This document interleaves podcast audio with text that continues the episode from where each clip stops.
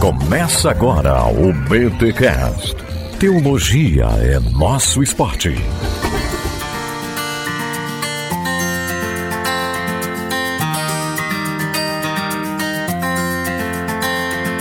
Muito bem, muito bem, muito bem. Começa mais um BT Cash de número 482. Eu sou o Rodrigo Bibo e todos têm. Não, todos têm, não, né? Pelo amor de Deus. Todos têm educação formal no português. Todos possuem. todos possuem o Espírito Santo. Nossa, Eu será, sou o? Sino Júnior e o Rodrigo Bibo roubou a minha intro. Caraca, olha aí. Fui inspirado primeiro. é verdade. Eu sou o Kenner Terra e eu navegarei no oceano do oceano Espírito. do Espírito. Cara, isso aí é música de vigília. É, cara. É música de vigília. Essas aqui são as minhas memórias poten- assembleianas, latentes. Maravilha, hein? Exatamente, exatamente, cara. Mano, eu sou do tempo da Assembleia de Deus aqui no sul do país, onde no culto de jovens, pasme você, querido é, mancebo que ouve este podcast, no culto de jovens tinha acordeon. Pega Olha. essa aí, você do worship. É, você é da década de 70, Bibo. Não, mas não, pô, eu sou da década. Eu me converti. No, pra tu ver como o Sul tá meio atrasado em algumas coisas, eu sou dos anos 2000, em termos de ser crente, né? Eu me converti com 17 anos, em 1999, e aí nos anos 2000 ali vivi plenamente a minha fé, a minha juventude, e na- né, nessa década, nessa primeira década de 2000, vivi como um jovem pentecostal, mancebo, cantando Eu Navegarei. Caraca, mano, isso aí até me arrepiei Eu agora. navegarei. Outra clássica, outra clássica. É. Renova-me. Não, essa é mais moderna. Essa é mais moderna. É mais essa moderna? anterior a essa. Essa aí já é, essa aí já é Nutella. Ah, então é, É. eu sou Nutella, sou da tempo de 2000, mas Oh, pra mim é vem, clássica. Vem, vem, vem, vem, Assembleia. né, né? Olha, né? aí os hinos da harpa, né, mano? Meu, vem ver os campos brancos já estão, Isso, firme nas promessas. Não, enfim, é, agora vamos fazer aqui um. Então, minha alma. Canta-te, Maravilha. Senhor. Cara, Diz- Santa diz Ceia, que é né? o hino do gato, né? Santa Diz é o Ceia, o do pastor gato. desafinado cantando Rude Cruz. Isso. Caramba, sensacional. Agora a Assembleia de Deus tá bem diferente. Quando você entra hoje numa Assembleia de Deus, tá lá aquele, aquele fundo todo preto, worship e tal, tal. Worship e tal, tal. Ah, aqui no sul, cara, ainda, Ainda não, não? cara. Aqui no sul tem bastante. Assim, tipo, igreja de Blumenau, a sede de Blumenau é mais avançada. Aqui você vai, Kenner, aqui de Balneário Camboriú, nosso amigo galego. Sim. Ela tá assim. Eles pintaram de um cinzinha, né? É, eles estão no pintaram de um processo. cin- Eles estão no processo. e tal. Mas, cara, grosso modo, eu também não conheço todas as assembleias aqui de Santa Catarina, mas até onde eu sei, a galera aqui ainda tem bastante resistência e tal. É, o worship entrou um pouquinho na, na, na liturgia, mas ainda tem, né? As irmãs e os irmãos com playback, o coral, a orquestra. Aqui no sul ainda preserva bastante isso. Mas enfim, o assunto não é esse. Vamos falar sobre teologia bíblica do Espírito Santo. Tô aqui com esses dois pentecas que já estão uniformizados. Gravamos, inclusive, algumas horas antes do jogo do Brasil, pra você ver que aqui no BTcast é trabalho. Então valorize isso aqui, valoriza, porque aqui é trabalho e a gente vai falar um pouquinho sobre a teologia do Espírito Santo, como esse negócio de Espírito Santo com a gente, desde que a gente nasce, desde a criação, será que é isso mesmo? Como assim Espírito Santo com letra minúscula? Esse cara tá doido. Vamos lá, vamos conversar um pouquinho sobre teologia bíblica do Espírito Santo aqui no BT Cash, mas antes, os recados paroquiais.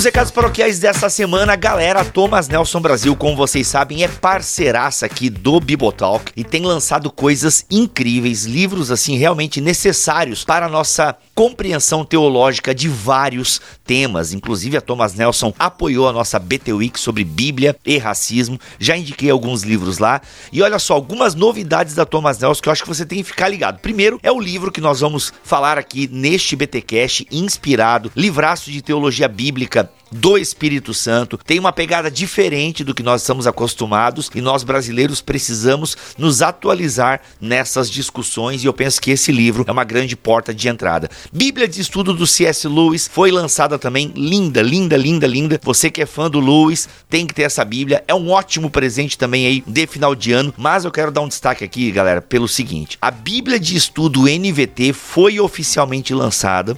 Ela já está em pré-venda, tá? E é a maior Bíblia de estudos do Brasil. A primeira feita a partir de uma teologia bíblica. Inclusive, a gente fez uma live que está disponível lá no Instagram da Thomas Nelson, para você entender um pouquinho mais sobre isso. Vamos fazer um podcast também para deixar ainda mais claro o que, que isso quer dizer. Como assim? A primeira Bíblia de estudo feita com teologia bíblica, a partir da teologia bíblica. Bem, vocês vão entender num podcast futuro. Mas eu quero dizer o seguinte: guarda aí, você que é de São Paulo capital, você que é de São Paulo capital, vai ter um evento de lançamento dessa Bíblia. Eu ainda não tenho mais informações. O que eu posso dizer para vocês é o seguinte: janeiro de 2023, no dia 28 vai ter um lançamento em São Paulo, ali no bairro Vila Mariana, se não me falha a memória. Mas eu quero dizer o seguinte: siga Thomas Nelson Brasil, o arroba da Thomas Nelson tá aqui na postagem deste episódio, porque lá vai ser divulgado exatamente a hora, o link para se inscrever, né? Vai ter algum custo, provavelmente, eu não sei. Vai ser um evento, vai ter palestrantes, enfim, vai ser sensacional, tá? Vai ser sensacional esse evento de lançamento da Bíblia de Estudo Thomas Nelson Brasil, no dia 28 de janeiro de 2023, em São Paulo, capital. E se não me falha a memória, bairro Vila Mariana. É o que eu posso dizer para vocês. Já você que é da região, já coloca aí no seu calendário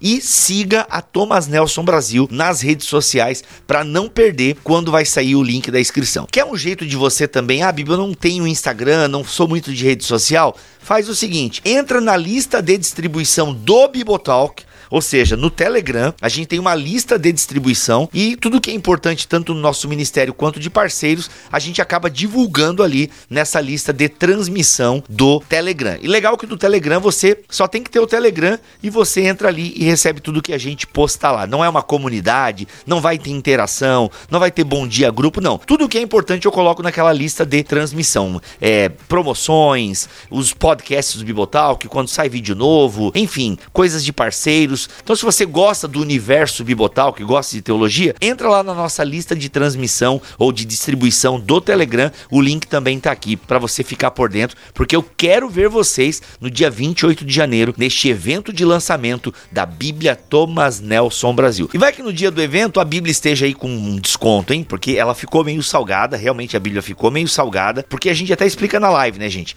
Preço do papel, a qualidade do material e a própria Bíblia em si, né? Algo inédito no Brasil. Brasil e a maior Bíblia de estudo do Brasil. Então, é, quem sabe tem até um, um desconto lá, enfim. É, mas guarda dinheiro e guarda essa data, dia 28 de janeiro de 2023. Eu quero ver vocês neste evento de lançamento da Bíblia de Estudos Thomas Nelson Brasil. Vou colocar aqui também, por que não, o link da Amazon com a Bíblia. Vai que você tem um desconto aí e tal. Se eu achar um desconto na El Shaddai, vou colocar o link aqui também para vocês darem uma olhada e quem sabe já garantir o seu exemplar, tá bom? Simbora para esse episódio que tá, ó, muito bom.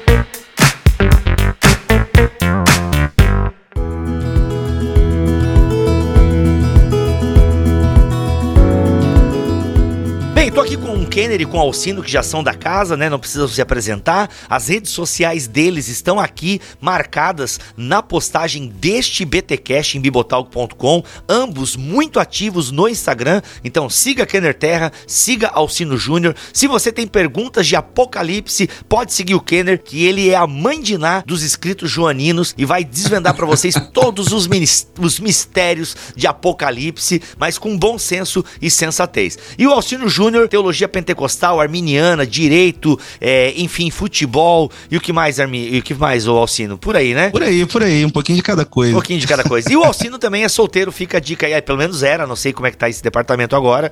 Sou, sou. Olha aí, gente. Ó, meninas, meninas, olha, procure. Se você procura estabilidade emocional, um cara legal, você e estabilidade financeira, Alcino Júnior, o seu advogado da Baixada Fluminense. Sacanagem. Especialmente financeira. Especialmente financeira. Alcino.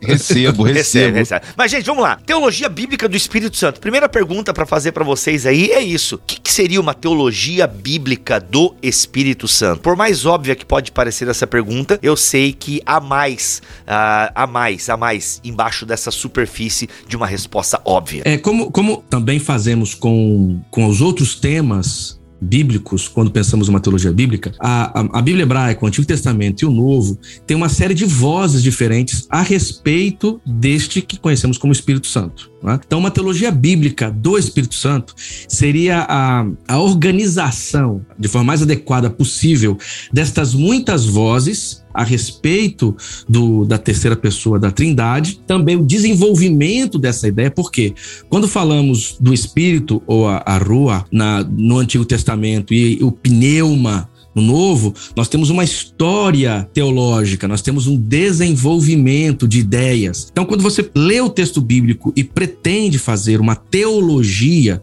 primeiro você precisa considerar que estamos diante de teologias, de discursos sobre o Espírito. É, e uma boa teologia bíblica não ocultará essas tensões. Pelo contrário, vai tentar organizar da melhor maneira possível para que você saiba, para que você compreenda a ação, as características, o lugar da terceira pessoa da Trindade no processo, no projeto de salvação, a influência da, do Espírito na ação missional da igreja, a presença desse Espírito na construção da religião de Israel, ou seja, uma teologia bíblica do Espírito Santo é uma proposta a partir das muitas vozes sobre o Espírito, a fim de organizar uma ideia que seja adequada para a igreja e para quem é interessado hoje. Eu acho que o Kenner já explicou muito bem é, a respeito do que é uma teologia bíblica e só complementando, isso é importante a gente entender porque muitas vezes a gente que tem envolvimento com teologia, a gente acaba criando uma mentalidade muito sistemática. A gente acaba enxergando a teologia só sobre o prisma sistemático. E aí o que que isso causa? A gente pega as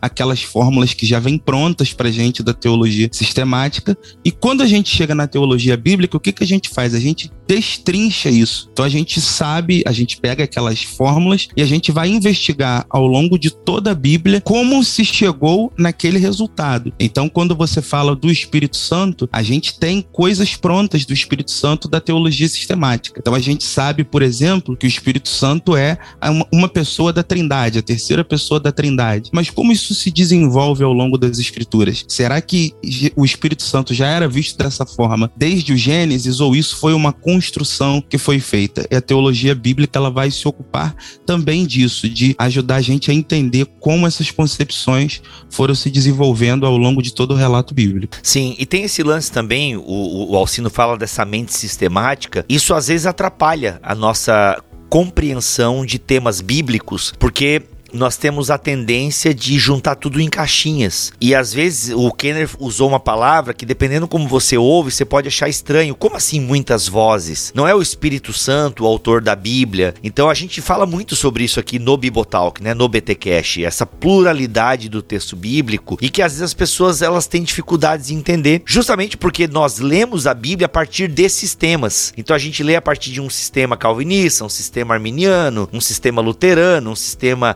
metodista, a gente lê a partir de convicções doutrinárias sistemáticas. E por isso que a gente, né, os meus amigos da área bíblica, quando perguntados, né, ah, você é calvinista, você é arminiano, você é isso, você é aquilo, eles respondem, cara, depende. Eu não tô preocupado com essas nomenclaturas, porque a Bíblia é anterior a elas, ainda que essas denominações e essas posturas teológicas, elas possuem embasamento bíblico, muitas vezes o embasamento bíblico, ele às vezes ele é, sabe, ele tem pedras, ele tem pés de barro, ele tá usando alguns textos prova que não, esse texto não tá dizendo isso aí que esse sistemático tá dizendo o que tá dizendo. Então assim, então a gente precisa ter essa maturidade de, de, de se aprofundar até mesmo em teologia bíblica para a gente entender um pouquinho essa diversidade e a dificuldade, né, que nós temos em fazer teologia teologia bíblica sendo brasileiros no século 21. E até emendo, não sei se vocês querem falar alguma coisa sobre isso, mas caso não queiram complementar ou corrigir a minha fala, tem essa ideia da própria tradução da palavra pneuma. Né? A própria tradução da palavra pneuma, ou a, a palavra ruach, uh, que é espírito, ela mostra dificuldades ao longo de todo o Antigo Testamento, por exemplo. Sim, é, é, tem até uma questão que, por exemplo, a gente usa muito, né? E todo mundo já ouviu isso na igreja, que é aquela questão de, de, de seguinte: você vai ler o texto e aí você vai ter lá o texto escrito espírito. E aí o que que todo mundo diz? Ah, esse espírito aí tá com letra maiúscula, então é o Espírito Santo. Esse tá com letra minúscula, então é o espírito é. do homem. Só que em hebraico por exemplo, é tudo ruar. Você não tem essa distinção que é feita. Isso é uma escolha do tradutor. Né? Então, a, essa palavra hebraica, ruar, que no grego ela vira pneuma, ela tem um espectro amplo de significados. Você pode dar a ela vários. Ela significa várias coisas, não só espírito muitas outras coisas. E além do mais, não tem essa distinção entre espírito com letra maiúscula e com letra minúscula. A gente precisa, o, o, o tradutor, ele precisa fazer uma escolha no momento de traduzir, e aí em alguns textos ele escolhe traduzir com letra maiúscula ou minúscula. Mas a teologia bíblica vai ajudar a gente a entender se de fato aquele texto ali está querendo se referir ao espírito ou algum outro significado que possa ser atribuído a essa palavra. Sim. É, e essa tensão né, da, da sistematização, porque a sistematização ela tem, um, ela tem um interesse, ela quer que um conceito possa alcançar uma diversidade de manifestações textuais. Então, quando você sistematiza, você tenta organizar de forma é, assim, o que for ah, organizar da, da, melhor maneira possível um conjunto é, muito polifônico, é? um conjunto muito diverso é, de expressões. Né? Quando, inclusive para o Novo Testamento. O Novo Testamento. Então, aqui é uma tensão. Essa tensão ela é histórica, né? De teologia bíblica e teologia sistemática. Só que, nos últimos anos, os teólogos sistemáticos, eles já perceberam que a teologia bíblica é fundamental. Então você vai encontrar pesquisas que é, vão propor sistemas, mas esses sistemas é, são apresentados sem é, perderem de vista essa muitas vozes sobre um determinado tema. E não se resolve só com, com revelação, a revelação progressiva, não, tá? Tipo assim, ah, porque naquele contexto era uma perspectiva porque era o máximo que eles poderiam saber. Aí você pensa uma, uma revelação progressiva. Não, é, é a, a, a, comparação, as expressões paralelas e as tensões como, como forma de compreender o fenômeno aqui é, nós podemos citar a coisa da tradução do, do, do conceito uh, Ruach, né? Por quê? Mesmo que tenha essa multiplicidade de possibilidades de tradução, você não precisa é, é, achar que não, não dá para chegar no lugar comum, como também não tem a obrigação é, de impor uma única forma de traduzir. Você pode deixar isso aberto e, e, e caminhar sem problema nenhum. Um exemplo de tradução num outro caso lá, igual em João, né? É, nascer do alto ou nascer de ba ou nascer, nascer de novo. Ah, Anothen. Quer dizer, a palavra serve tanto para nascer de, do alto como nascer de novo. E você e ponto. E, e, é assim. E você vai tratar o texto considerando que ele tem aí é, pelo menos duas maneiras de ser traduzido. A mesma coisa com o, o tema espírito na Bíblia hebraica e no Novo Testamento.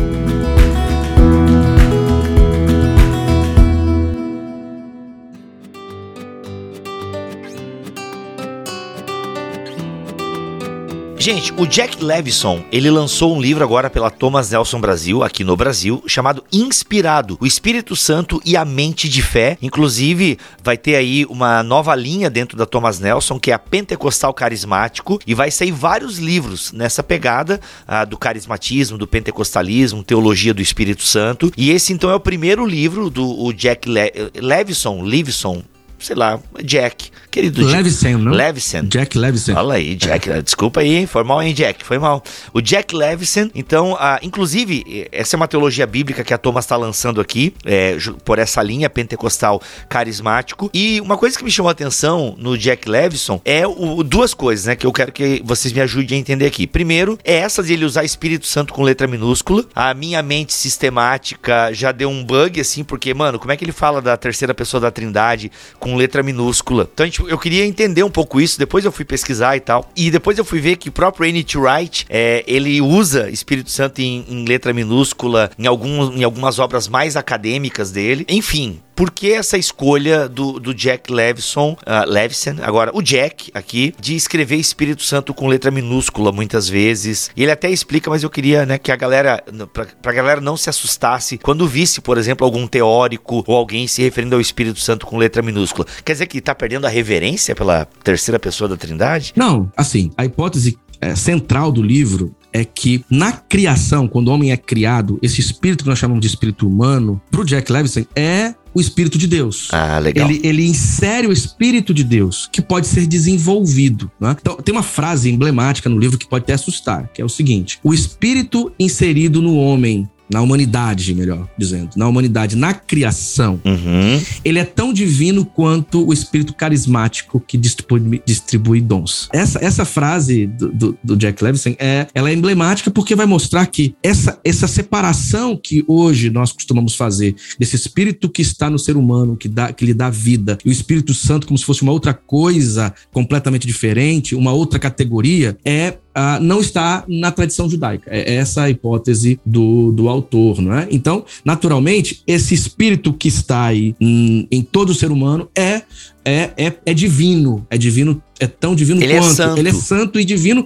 E Uhum. usando Davi, José e outros, e o próprio apóstolo Paulo, o autor vai mostrar que você pode, inclusive, desenvolver virtudes. Aí ele afirmará o seguinte, seguindo aí a- a- o Philon, né? Ele afirma assim: não há desculpa, então, para que você não tenha virtudes por não ter o Espírito Santo. Porque todos os seres humanos têm, e esse Espírito Santo é o, é o locus, né? Da, da- das virtudes. Fica meio que ele universaliza a presença do Espírito no ser humano. Exato. Por isso ele acaba é, usando aqui a- o Espírito Santo no singular. Para que o leitor consiga perceber que esse espírito que está no ser humano, que pode ser desenvolvido, etc., ele é aí o espírito divino, ele tem a presença do divino, é, é partícula divina, é, é de origem divina. É, é isso que, que é, essa é uma das grandes hipóteses, que não é só dele, né? Não é só do Jack Levison, é isso aí. Você encontra é, essa, essa informação em outras obras de pneumatologia, aliás, obras pentecostais, como esta.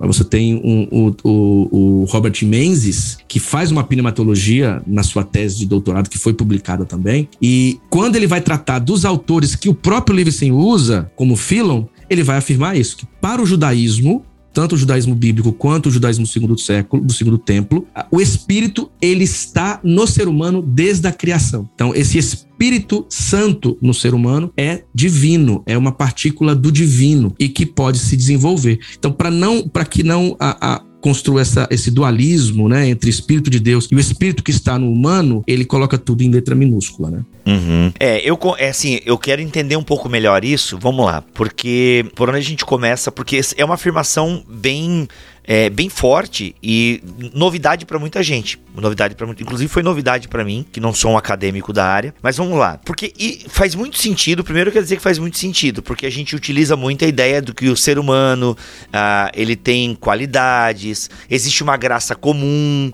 né, que permite que pessoas ruins façam coisas boas. A gente tem toda essa teologia que fala do ser humano que é capaz, né, mesmo depois da queda, o ser humano é capaz de fazer coisas boas. Aí o pessoal vai utilizar, não, é resquício da Imago Dei que ficou no ser humano, essa toda essa teologia que é construída. E o Levison, e entre outros autores, então, deixa isso muito. responde de maneira muito clara. Não, o Espírito Santo é esse fôlego, né? Esse. Se bem que ali na criação, é, onde tem o Rua na criação? Porque é o Nefesh Hayah, né? Na criação do ser humano. É, onde que? Agora eu não lembro onde é que o Levison. Desde o início, desde o, cap, desde, o- desde, os- desde o primeiro capítulo. Desde o cap- primeiro capítulo. A Entendi. rua est- está sobre a- as águas. Sobre as né? águas, né? Uhum. Ou seja, está no ambiente da criação, é esse o ponto. Hum, é, Está no ambiente da criação. entendi. Está ligado à criação. Aí ele também vai, vai atrás dos salmos, né? Sim. É, onde se fala do Espírito Santo no ser humano. Sim. Não tire de. não- entende? Salmos É, 51, e o próprio, né? e o é, José, a história de José, Davi, o Espírito Santo em Davi, o Espírito Santo em José. Quer dizer, que aqui aparece a expressão Ruach. É, ele fala que esse Espírito Santo, esse Espírito Santo respiração, né? Respiração. Espírito É, é, é. respiração, ele utiliza essa. É, isso aí já é essa presença divina Uhum, no uhum, ser humano, é. né? É, e, aí- e isso capacita o ser humano a desenvolver virtudes, independente é, de estar conscientemente em Cristo ou não, certo? É para ele, pro autor, você desenvolve esse Espírito Santo em você. Só que tem que, ser, tem que tomar muito cuidado com, com essa fala dele, porque a gente pode entender errado, como se fosse um tipo de é, linguagem esotérica, né? De desenvolver um- uma mística. Não, e uma moralidade sem Cristo, uma, um desenvolvimento sem Cristo, Ex- né? Eu ia chegar nesse ponto da conversão. Hum, Do que hum. seria a conversão, então, se o Espírito Santo já está em mim? Ô, Bibo, antes deixa só eu recuar um pouquinho, porque eu quero fazer uma observação recua. importante, que é o seguinte. O que que, o que que, de tudo isso aí que vocês estão colocando, que, o- que é o que o Levison coloca no livro, só vou tentar sintetizar aqui para ficar um pouco mais claro para quem tá ouvindo. O que que ele diz qual é a concepção que ele traz nesse livro, que, como já foi dito aqui, é uma concepção muito comum para quem está habituado com o estudo da teologia bíblica. O, o, o Espírito Santo, basicamente, é, é aquele do qual emanam todas as virtudes. Ou seja, toda, toda virtude que um ser humano possa desenvolver, ele só consegue desenvolver por causa da presença do Espírito Santo. Isso não quer dizer uhum. que o Espírito Santo esteja atuando naquele ser humano de maneira é, salvífica, digamos assim. Né? Seria como se fosse até a questão que você falou aí da graça comum, né? que é uma graça que comunica virtude sem necessariamente trazer salvação de forma direta. Então, qual é o ponto que o vai levantar no, na, nesse livro no Inspirado? É o seguinte: toda virtude provém do Espírito, porque quando a gente olha para o Espírito Santo, e aí eu volto na questão que eu falei lá no início, da questão sistemática, a gente tende a achar, e aí principalmente nós pentecostais, a gente tende a associar a presença do Espírito Santo com alguma experiência mais sensorial ou com alguma experiência talvez até estática, né? É, ou sobrenatural natural. Mas ou o que o autor isso, vai. Né? É, é, ou só ou isso. só isso, é. É, e o autor vai defender que a presença do Espírito Santo também atua, por exemplo, quando nós desenvolvemos uma habilidade. E aí ele vai dar vários exemplos, eu vou citar um deles aqui, que ele fala, por exemplo, de Daniel. Quando você vê Daniel, você não vê Daniel em momento algum tendo uma experiência estática. Mas o que que você vê Daniel? Daniel é um jovem que está no cativeiro, está na Babilônia, ele está ali se dedicando a aprender uma, a aprender línguas, ele está se dedicando a ser melhor naquilo, nas, nas funções que ele exerce na Babilônia, ele busca ter uma vida simples, então ele não se contamina com as comidas da Babilônia. E quando Daniel está diante do rei, mesmo sem ter vivido uma experiência estática, mas tendo desenvolvido todas as habilidades que ele desenvolveu, o imperador olha para ele e reconhece ele como um homem cheio do espírito. E não só um, mas várias gerações de governantes vão reconhecer o espírito em Daniel, mesmo sem ele ter nenhuma dessas experiências que hoje a gente julga como sendo as únicas experiências que demonstram a presença do espírito. Ou seja, o Espírito Santo em Daniel se desenvolveu quando Daniel se dedicou a desenvolver as habilidades que ele já possuía. Boa. José, qual é Beliel, Bezaliel lá do templo? Bezalel. Bezalel, é. exato. Agora, isso é interessante porque, o, o, e eu acho funda, fantástico, né? E, e, ele faz a partir de uma teologia bíblica. Quer dizer, ele não está inventando isso. Exato. Ele está indo para o texto de maneira indutiva e percebendo que nos muitos textos se percebe que este Espírito que é santo, então, esse Espírito Santo, porque é a respiração divina no ser humano, por isso Espírito Santo, porque é uma respiração, é uma respiração, por isso Espírito é, respiração. É uma partícula, é uma força, é uma presença, é a própria divindade no ser humano. Isso aqui é a fonte para o desenvolvimento de saberes, é, de virtudes, e isso se adquire não somente num ato extra de alguma força externa que me toma, como nós é, experienciamos na manifestação dos carismas. Né? O que, que é a experiência estática que ele usa e os outros autores usam, né? Quer dizer, é uma força de fora que me toma, me passa. Para o Livingston, é, é, isso existe, mas este espírito que está na composição antropológica, né? Quer dizer, esse espírito que está dentro do ser humano desde a criação, ele também ele também possibilita crescimento, uma, um desenvolvimento de saberes e de a, articulações e de ações e de virtudes que são alcançados por um trabalho pessoal. Quer dizer, o, é, Daniel, então, ele vai estudar as línguas do seu tempo. José, ele vai, ele vai crescer em virtude por conta das suas escolhas pessoais. Então, quando Daniel ele se depara com um momento de, é, de crise em que precisa de articulação intelectual, o texto vai dizer, ele conseguiu isso por conta do Espírito Santo nele. Uhum. Aí, aí, ele, aí ele conjuga conjuga a manifestação do sobrenatural que está dentro do ser humano com o desenvolvimento pessoal. Então, estudar, aprender, desenvolver a sabedoria também é uma ação do Espírito Santo. Legal. Isso é fantástico, especialmente de alguém que está da tradição pentecostal eh, afirmando tal coisa. Exato.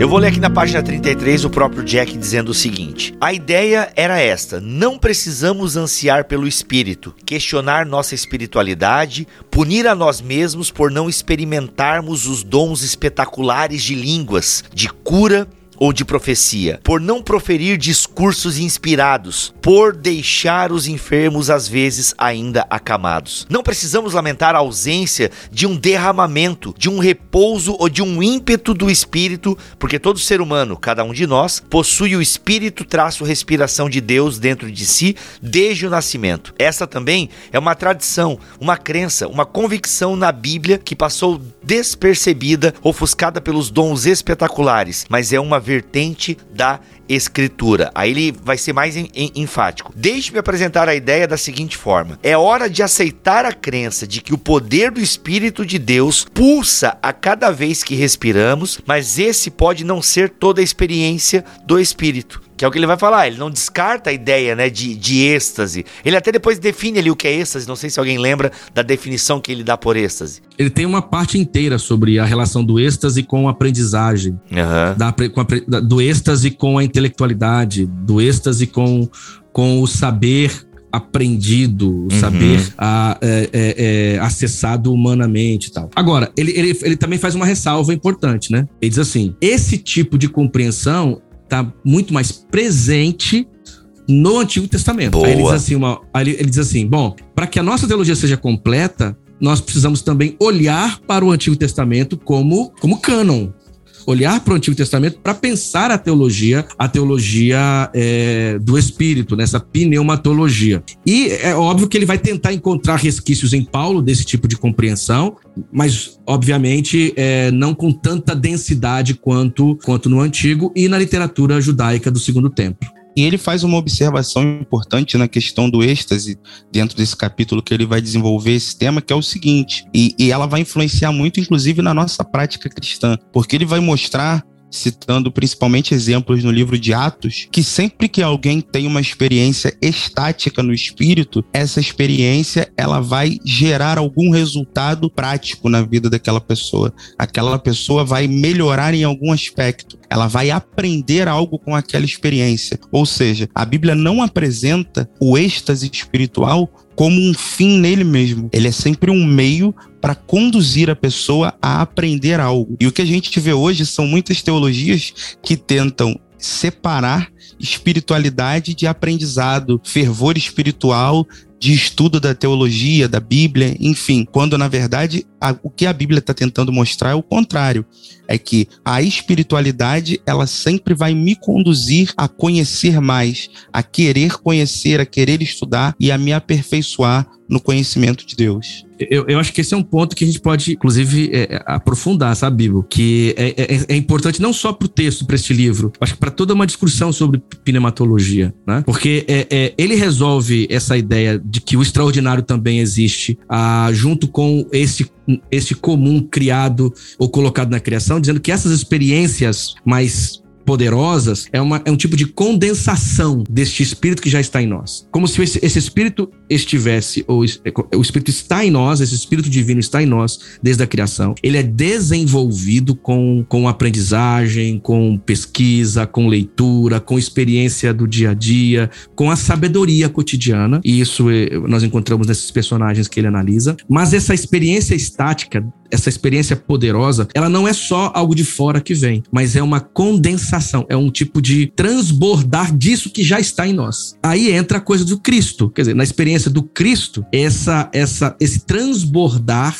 ele ganha um sentido um sentido de ser ação no, no mundo da tradição da fé em Cristo. Então, eu acho que isso aqui, aí entra a coisa da conversão, entra a coisa da, da experiência. Mas é justamente isso que eu queria, então, galera, entender, esse lance da conversão. Por quê? Segundo a tese, então, desses teóricos, eu tenho o Espírito Santo, o Espírito de Deus, uh, esse fôlego, essa respiração que é o divino em mim, de alguma forma. Eu tenho o Espírito Santo que está em mim, independente do meu status de cristão ou não. Tô eu tô atualizando aqui, eu tô trazendo para nós agora. Então, ele desenvolve virtudes, ele desenvolve uma série de coisas em mim, independente da minha fé em Cristo. Mas o que seria então a conversão? Porque até o Levison diz que fala muito isso no Antigo Testamento. Mas no Novo Testamento, a gente tem aquela, aquela impressão de que nós vamos receber o outro consolador, né? Então Jesus fala: "Vos darei outro consolador". Nós temos a ideia no Novo Testamento de receber o Espírito e aí você tem em Atos inclusive fenômenos uh, estáticos, glossolálicos e por aí vai. Como é que eu entendo isso? Tipo, como é que o Espírito Santo está em mim e eu não sou salvo? Então eu, eu defendo um universalismo ou como é que eu entendo essas paradas do Novo Testamento de parece que eu estou recebendo algo que eu não tenho, né? Eu vos deixarei outro consolador e por aí vai. A gente consegue resolver isso? O que acontece? A mudança que talvez a gente encontre nesse na discussão que esse autor faz é que, primeiro, não há essa presença de um espírito que não tem relação nenhuma conosco. Isso, isso é o ponto de partida. Então ele vai tirar essa ideia. Um Espírito Santo, que, terceira pessoa da Trindade, uhum. que só quem, é, só quem é cristão o tem. Por isso que é tão difícil pra gente isso. Ele, ele vai fazer isso a partir de uma teologia da criação. Quer dizer, é, é, na criação, o fôlego de Deus, o Espírito e respiração está no ser humano. Então, todo ser humano que é criado tem o Espírito Santo. Ponto. Então, é, é, partir, é a partir daí que nós precisamos tentar entender o que este autor propõe. Não só ele, obviamente. Esse espírito pode ser desenvolvido. O que isso quer dizer?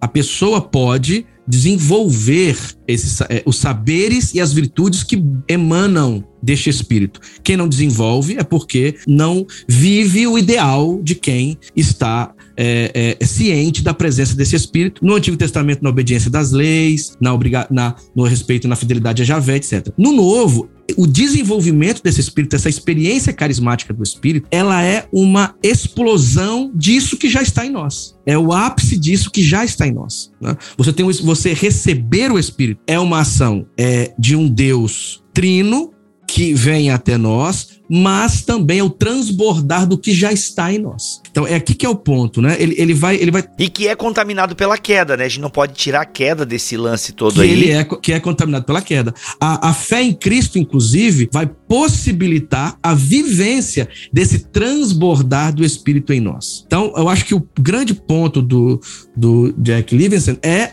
essa compreensão de que não é somente uma força de fora que vem, mas é o desenvolvimento e o transbordar de uma, de uma presença divina que já está em nós, em todos nós, inclusive em pessoas que não estão na fé cristã. Aí que é um ponto que a gente encontra no texto que vai abrir não para o universalismo necessariamente, mas para uma presença universal do Espírito em todas as pessoas e esse Espírito será desenvolvido e transbordará especialmente na experiência do Cristo. A experiência do Cristo, porque é, é o Espírito ele é cristológico nesse sentido. Na experiência do Cristo, essa potência do Espírito desenvolve, os carismas acontecem e ao transbordar disso que já está em nós. É mais ou menos essa a hipótese do texto. Legal. Ou seja, é, dentro disso que o Kenner falou, basicamente seria o seguinte: todos nós temos o Espírito Santo, mas o que, que a conversão faz? A conversão ela vira uma chave no seguinte sentido: você, se você não é convertido, você experimenta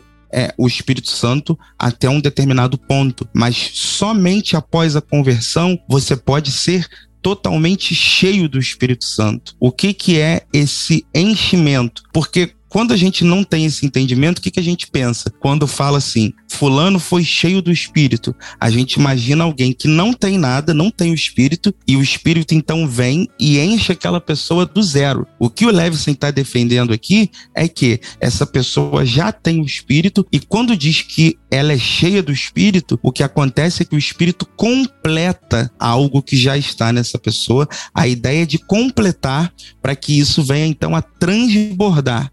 Então não é que a pessoa não tinha o espírito, ela tinha até um determinado ponto. Você pode imaginar um copo com água, né? O copo tem ali já a água dentro dele, mas quando a pessoa se converte e ela então é cheia do espírito, ela esse copo ele vai ser cheio até transbordar. Então o que a, o que a conversão possibilita é que seja essa haja esse complemento, né? O Espírito completa a sua presença na pessoa de tal forma que ela agora vai transbordar. Olha aí. Quero ler para vocês aqui na página 71 o que o Levison diz em relação a, a, isso que a gente tem conversado.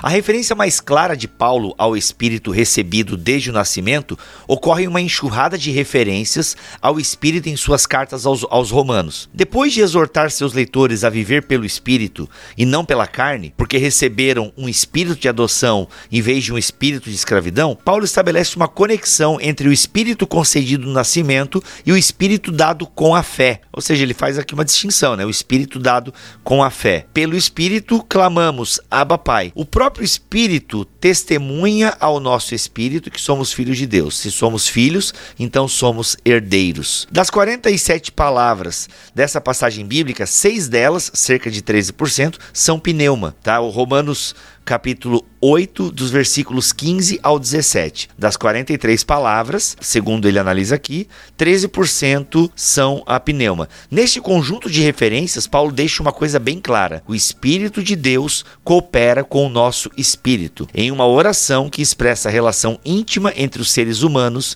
e Deus. O clamor Abba Pai é uma expressão pura e direta de nossa vida como filhos de Deus e não como escravo do medo. De forma indireta, essa passagem atesta o lugar poderoso do Espírito concedido no nascimento. Nosso Espírito é o motor principal da oração, o locus da relação entre Deus e o crente, o lugar do qual os humanos clamam Abba Pai. O Espírito de Deus pode confirmar essa oração, mas não a move nem a inspira. Esse movimento e essa inspiração vem de dentro. Cara, complexo isso, hein, meu? Preciso de ajuda. É, é tipo assim, é porque ele não elimina, como nós estamos dizendo, ele não elimina a terceira pessoa da trindade. Exato, exato. Ela existe. Não é isso que ele faz. Agora, ele está dizendo que essa existência, essa vida que de, dentro de nós está, esse espírito é tão divino quanto a terceira pessoa da Trindade, porque é parte da divindade. Então, a, exato, perfeito. É, é, esse o ponto. Por isso que uhum. você tem o Espírito Santo criado em nós ou criar, quando criado, inserido em nós, e o Espírito Santo, terceira pessoa da Trindade, assim, né? Que, que compõe a divindade. Não é um encontro de coisas diferentes, é a densidade de algo já divino em nós. Então, quando os carismas surgem e a experiência, ah, Atos dos Apóstolos e outros textos que o Espírito toma, que o Espírito transborda, que o Espírito enche, quer dizer, não é uma coisa nova, outra que está chegando aqui em nós, mas é o transbordar do que já está em nós e é o contato da terceira pessoa, do Espírito, com letra maiúscula, com esse Espírito que está em nós que também é divino. É esse o ponto, né? É complexo, mas me parece muito razoável. E a gente vê isso claramente até no exemplo que o Bíblia, que o Bíblia citou lá do Bezalel, né, que é o, o, o, responsável lá pela construção do tabernáculo lá no Pentateuco. Porque quem era esse homem? Era um artesão, ele já era um artesão muito habilidoso, né, e aí o, o, texto diz que ele recebe o, o, Espírito Santo de tal forma que ele agora é capacitado a construir o tabernáculo e a ajudar a ensinar outras pessoas também a fazerem, a, a, a complementarem o trabalho dele. Qual é o ponto aqui? Perceba, ele já tem uma habilidade, uma habilidade que já é dele, ele já era alguém que trabalhava com esse tipo de coisa. E o Espírito vem para dar uma capacidade, para dar um plus naquilo que ele já tem, potencializando uma capacidade que ele desenvolveu. Tem a ver com o que o Kenner está falando, eu acho que ilustra bem. Por quê? É algo que ele já tinha, uma essência que ele já tinha, porque ele já se dedicava a esse ofício, só que o Espírito vem para dar uma capacitação extra dentro de algo que ele já possuía. Portanto, não é uma habilidade totalmente estranha que ele está recebendo. Ele está recebendo uma potencialização de algo que já estava nele. E onde entra Cristo nisso, que é o que o Bíblia está colocando, né? Quer dizer, a figura de Jesus, a fé em Cristo, é o ápice dessa densidade do Espírito, da potência do Espírito. Quer dizer, Cristo é aquele que possibilita que essa experiência do Espírito se torne ainda maior e mais poderosa, mais desenvolvida. Então a conversão é, de certa forma, só possível porque esse Espírito de Deus está em nós, que reconhece, que reconhece a divindade, que reconhece a ação de Cristo como a ação deste Deus que já está dentro de todos nós. Então, não é universalista em sua soteriologia, porque o Cristo é quem possibilita essa, essa experiência mais gloriosa, total e, e, e soterológica do Espírito Santo. Muito bom.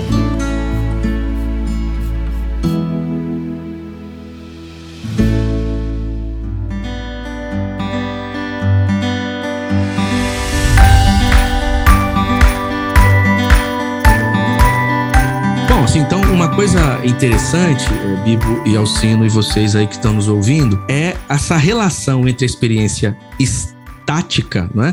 Porque, veja, no, nesse, nessa equação da ação do espírito esse espírito individual que está em nós e esse espírito que, que preenche o que já há em nós, há, há se pressupõe essa experiência uh, do êxtase, do ser tomado. E isso não é uma invenção dos pentecostais. É? O próprio texto que nós estamos aqui conversando e, e, e é, aponta para uma tradição judaica aberta às experiências estáticas. É? Línguas estranhas, a glossolalia, nós temos isso no judaísmo como resultado da presença do Espírito. É?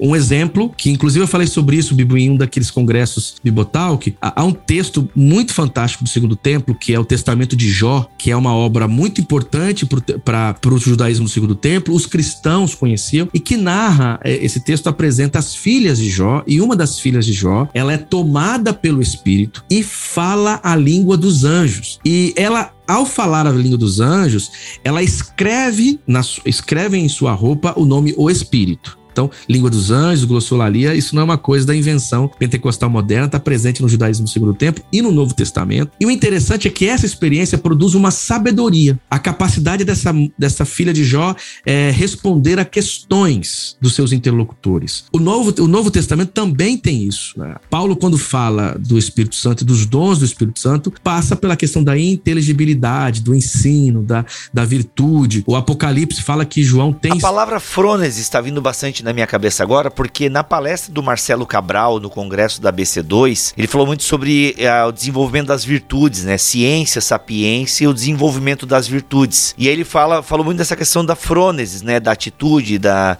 da sabedoria, do pensamento, do saber. Então é o Espírito Santo que, na verdade, vai desenvolver essa frônesis, né? Essa, essa postura intelectual. É essa força, essa postura. E que, e que tem o espaço pro, ex, pro êxtase. É isso que é o ponto. Não dá para tirar da religião, não dá para tirar da experiência cristã a vivacidade, a celebração, a força que nos toma, a mística. A mística, às vezes. Só que o problema é quando essa vivacidade, esse, esse carismatismo, perde de vista as questões éticas, a questão do saber, da construção do conhecimento, da sabedoria que tem a ver com a prática da vida. E eu acho que aqui está um, um diálogo importantíssimo né? entre potência, vivacidade, êxtase e sabedoria, inteligibilidade, virtude, desenvolvimento de virtudes. Muito bom. Essa questão do aprendizado também é interessante a gente observar o seguinte: a gente às vezes associa é, o Espírito Santo, o autor até dá o exemplo disso no livro, ele citando uma aluna dele que era muito inteligente, era uma aluna excelente, e aí quando ela foi fazer um, um TCC, se eu não me engano, ele perguntou para ela, tá, mas você vai desenvolver qual assunto? Aí ela falou assim: não, eu não quero pensar muito nisso porque eu quero deixar o Espírito Santo trabalhar. Porque às vezes a gente cria a ideia de que se a gente planejar muito é porque o Espírito Santo não está trabalhando. Quando na verdade a gente vê muitas vezes na Bíblia o Espírito Santo atuando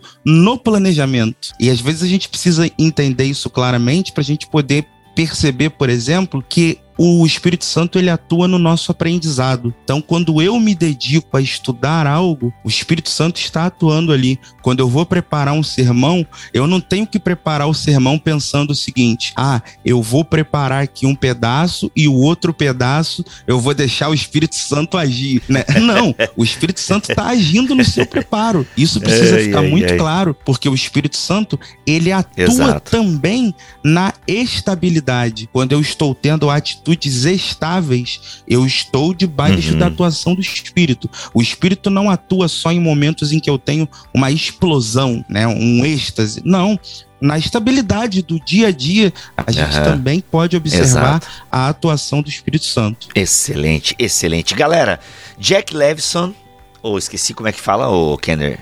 Levinson? É, porque eu ouvi, eu ouvi uma palestra dele, né? Ele se apresentou como Jack Levinson. Não, se tu ouviu o cara dizendo o nome dele, isso é inquestionável, né, dá, né? É inquestionável. Aí, aí cê, eu, sei, não sei se eu ouvi, não sei se eu ouvi certo também ele falando o nome dele, mas Jack é, Levinson. É igual, é, o nome dele agora tá virando igual o, o nome da cantora do Hilson. Ah. Lembra? Vocês lembram da primeira cantora uhum. do Hilson? É, Darlene Zaschek. Mano, era ninguém sabia pronunciar aquilo porque se fala Zaschek, pelo menos eu, eu lembro que era essa pronúncia. Mas, meu Deus, escrevia, parecia que estavam dando com a cabeça no teclado, tá ligado? Hum, hum. Então, assim, é o Jack, o Jack, gente. O Jack lançou, a Thomas Nelson lançou agora um livro do Jack chamado Inspirado, o Espírito Santo e a Mente de Fé, da linha pentecostal carismático.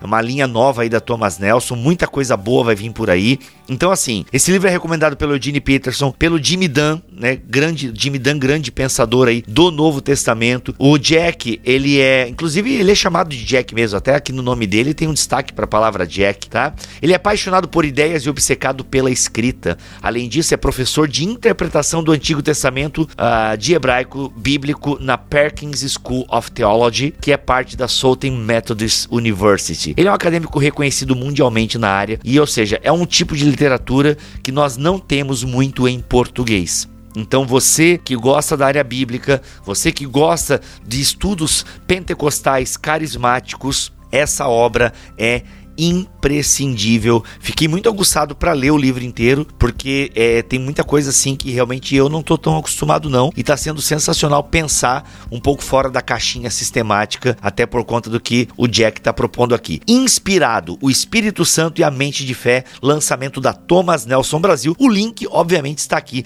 na descrição deste podcast em bibotalk.com ou você digita aí bibotalk.com barra Amazon no seu navegador e você vai cair aí na Amazon Amazon pelo link do Bibotalk e tudo que você compra na Amazon pelo link do Bibotalk, o nosso ministério é ricamente abençoado. Kenner, muito obrigado pela tua presença aqui, por compartilhar um pouquinho com a gente, mano. Foi um prazer, Bibo, Alcino, é sempre uma alegria partilhar com vocês esse espaço. Tamo junto e até ano que vem, se Deus quiser, hein? Alcino, estaremos esse final de semana juntos no Rio de Janeiro ou tu não vai lá me ver? Sim, estaremos lá, estaremos lá. Olha aí, então, para você que tá ouvindo esse podcast, eu vi o Alcino neste final de semana.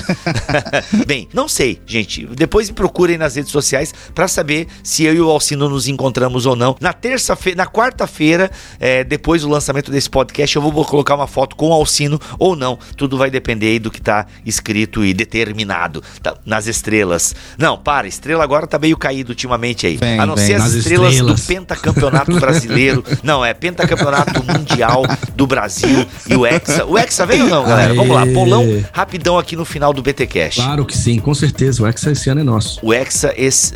Sou um Cês... cara de fé. Não, para, que fé? Que fé, fé não, não tem nada a ver com futebol e política, para. É, e aí? É, eu acho que sim. É que é? Eu acho que sim. É, vocês viram aí as primeiras seleções jogando, né? A Alemanha perdeu. A Argentina pois é, perdeu. Argentina. Então, assim, então, essas grandes. E a Sérvia é melhor do que os outros ah, times mas... que ganharam. Se bem que agora eu já vou saber o resultado quando a gente ah, vai. Esse podcast está no ar. Nós estamos né? gravando antes do jogo, então a Sérvia. Exato. A Sé... Aliás, a uma hora antes do jogo. Eu chuto 2x1 um pro Brasil contra a Sérvia. E vocês? Contra a Sérvia? É. 2x1, 2x1, um, acho que é uma boa, uma boa pedida, porque o pessoal tá perdendo aí pra, pois é, pra Arábia tá Saudita tá e tal. É, e aí, Alcino, tá qual é o teu não. bolão e se o Brasil vai ser ex ou não? Eu acho que o Brasil tem muita chance de ser ex, assim. E a minha aposta pro jogo de hoje é 3 a 1 Brasil, pelo menos, porque como o Brasil vai entrar com cinco jogadores na frente, a chance de ter muitos gols é enorme. Ó, oh, caramba, aí, Então, Bibo, só, olha só, só, só deixa essa parte se realmente acertarmos, hein? Se errarmos no Não, ou o pessoal vai ver que vocês manjam de teologia e futebol não é o esporte futebol. de vocês, né? Aí deixa só teologia como esporte mesmo. Voltamos na semana que vem, se Deus quiser assim permitir Fiquem todos na paz do Senhor Jesus.